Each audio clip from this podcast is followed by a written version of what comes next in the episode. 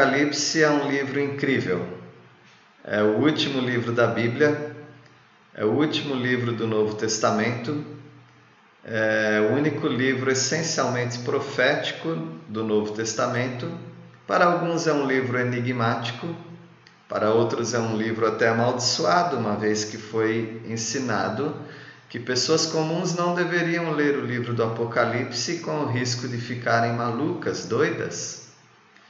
O livro do Apocalipse é rejeitado por pessoas porque ah, dizem ser um livro para os fanáticos, mas o livro do Apocalipse também é um livro muito querido por muitos, uma vez que ele nos ensina das coisas que devem acontecer. É um livro que tem sido muito imitado em desenhos animados, em filmes, em romances, já inspirou muitas histórias fictícias, porém baseadas no livro verdadeiro que é Apocalipse. A jornada de se entrar e continuar no livro do Apocalipse é maravilhosa uma vez que, ao começar a estudar o livro do Apocalipse, você quer decifrar aquilo que muitos dizem ser enigmas. No entanto, a Bíblia interpreta a própria Bíblia. E nós podemos encontrar nessa simbologia, quando nos apresenta a simbologia, na própria palavra de Deus, eh, os recursos para interpretarmos corretamente esse livro que é o livro do Apocalipse. Eu convido todos vocês a estudarem esse livro, aproveitarem o que vocês puderem aproveitar de aplicações espirituais, porque há muitas neste livro, a temerem ao Senhor, que é o juiz de toda a terra, a serem incentivados a buscar aos perdidos, para que eles não passem pelas coisas descritas neste livro exceto as coisas boas, e também para, se porventura alguém que ainda não tenha salvação em Jesus Cristo, possa encontrar a salvação no Senhor Jesus, porque Ele está aqui neste livro.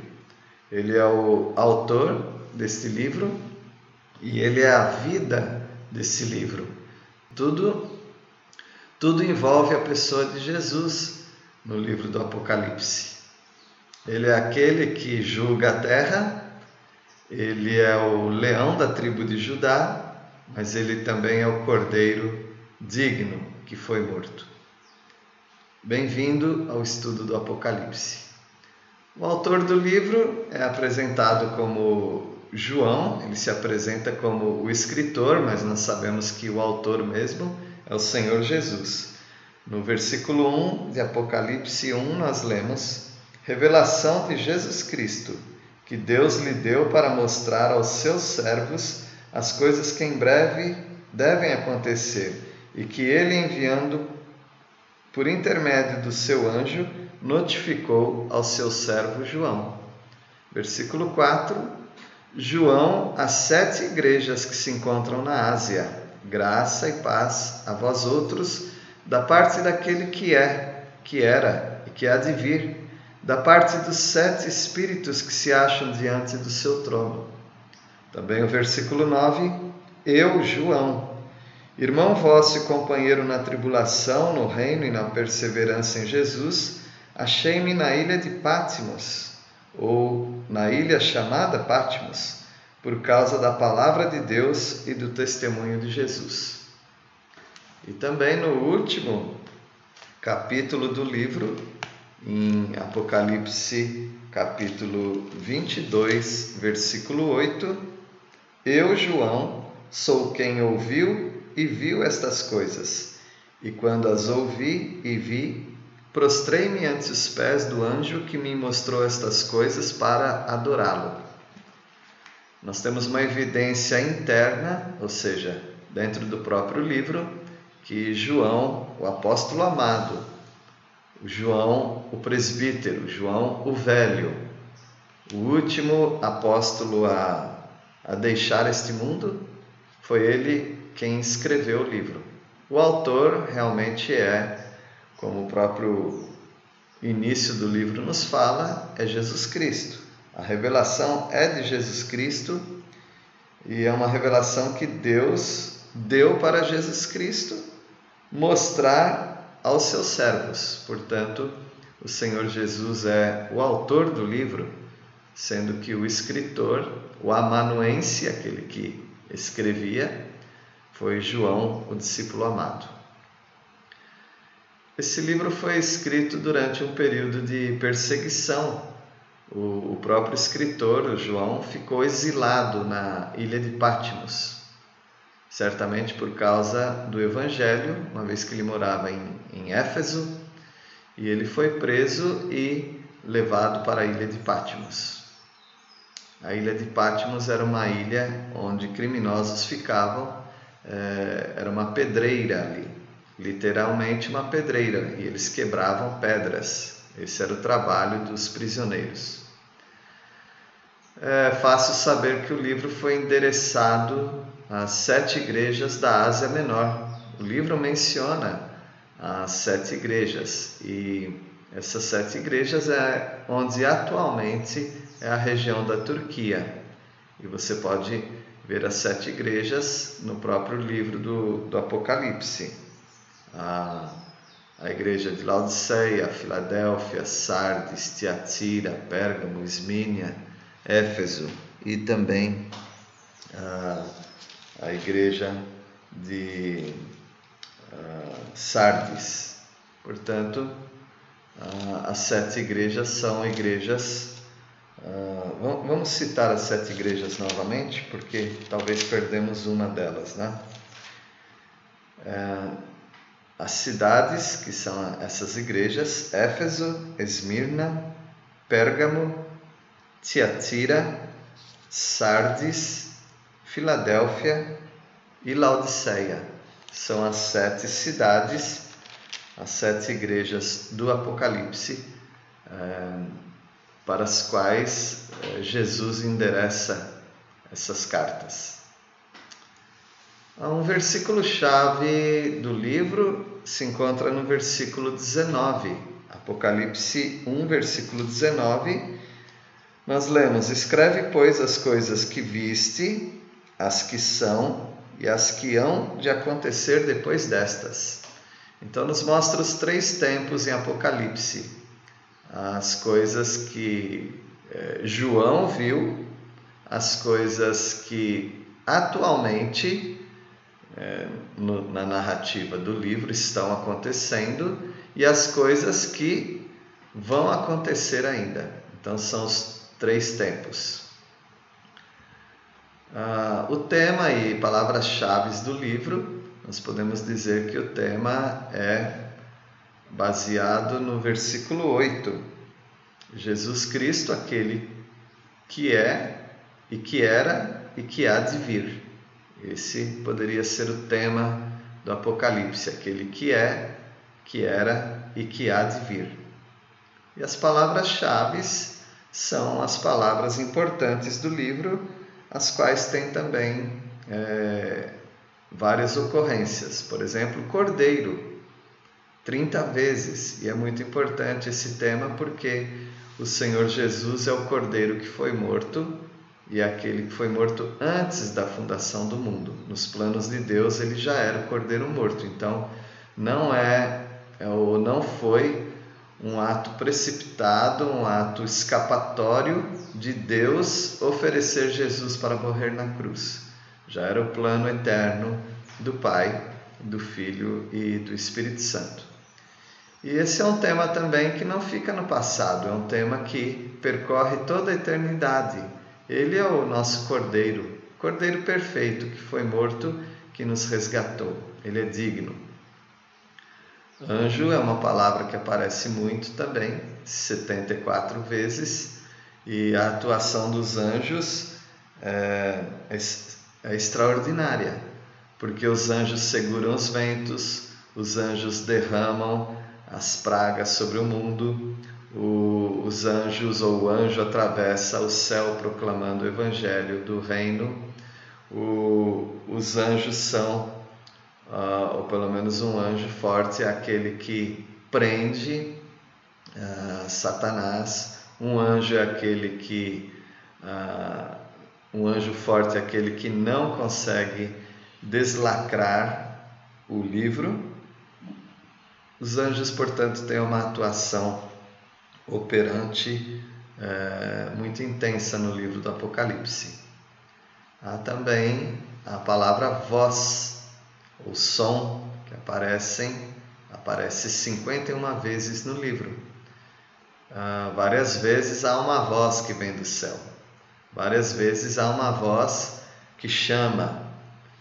Portanto, voz é uma palavra importante também. Ira, 57 vezes. O livro todo é o derramamento da ira de Deus e do Cordeiro. Então, aqueles que uh, aceitam Jesus bebê, eles também têm que aceitar o Jesus homem, o Jesus crucificado, ressurreto e o Jesus que virá com toda a sua fúria como juiz. Então a ira de Deus está presente. Alguns falam assim: é, eu prefiro o Novo Testamento, porque o Velho Testamento é um Deus bravo, é um Deus cruel, é um Deus vingativo, é um Deus iracundo. Esses conceitos estão errados eles também estão no tempo errado porque uh, eu digo para aqueles que, que rejeitam o Antigo Testamento por essas má compreensões, de que uh, eu, eu alerto essas pessoas de que o Novo Testamento é o momento, ou é o registro onde há mais mortes, onde Deus mais mata pessoas, é no Novo Testamento, não no Antigo Testamento. De uma só vez, um terço da população mundial morre. Se houver 6 bilhões de pessoas, imagine que 2 bilhões de pessoas, de uma só vez, Deus uh, as matará. Então a ira de Deus é vista intensamente no Novo Testamento. Trono é uma palavra que aparece 45 vezes. Aquele que está sentado no trono é o Deus Pai. O trono é, é visto como o poder. O poder mundial não está nas mãos de Satanás. Temporariamente, sim, mas o trono é, é o trono de Deus e ele é quem vai é, governar nesse mundo todo através da pessoa do Senhor Jesus Cristo. E claro, não poderia deixar é, de faltar a, a palavra céu. Céu aparece 55 vezes. O céu, tanto o céu físico que vemos, mas também o céu, presença de Deus, aparecem várias vezes, ou aparece várias vezes no livro do Apocalipse. Para se estudar o Apocalipse e também para se estudar a doutrina das últimas coisas, ou a escatologia, é necessário que ah, as pessoas decidam, ou talvez conheçam, ah, os métodos, métodos de interpretação.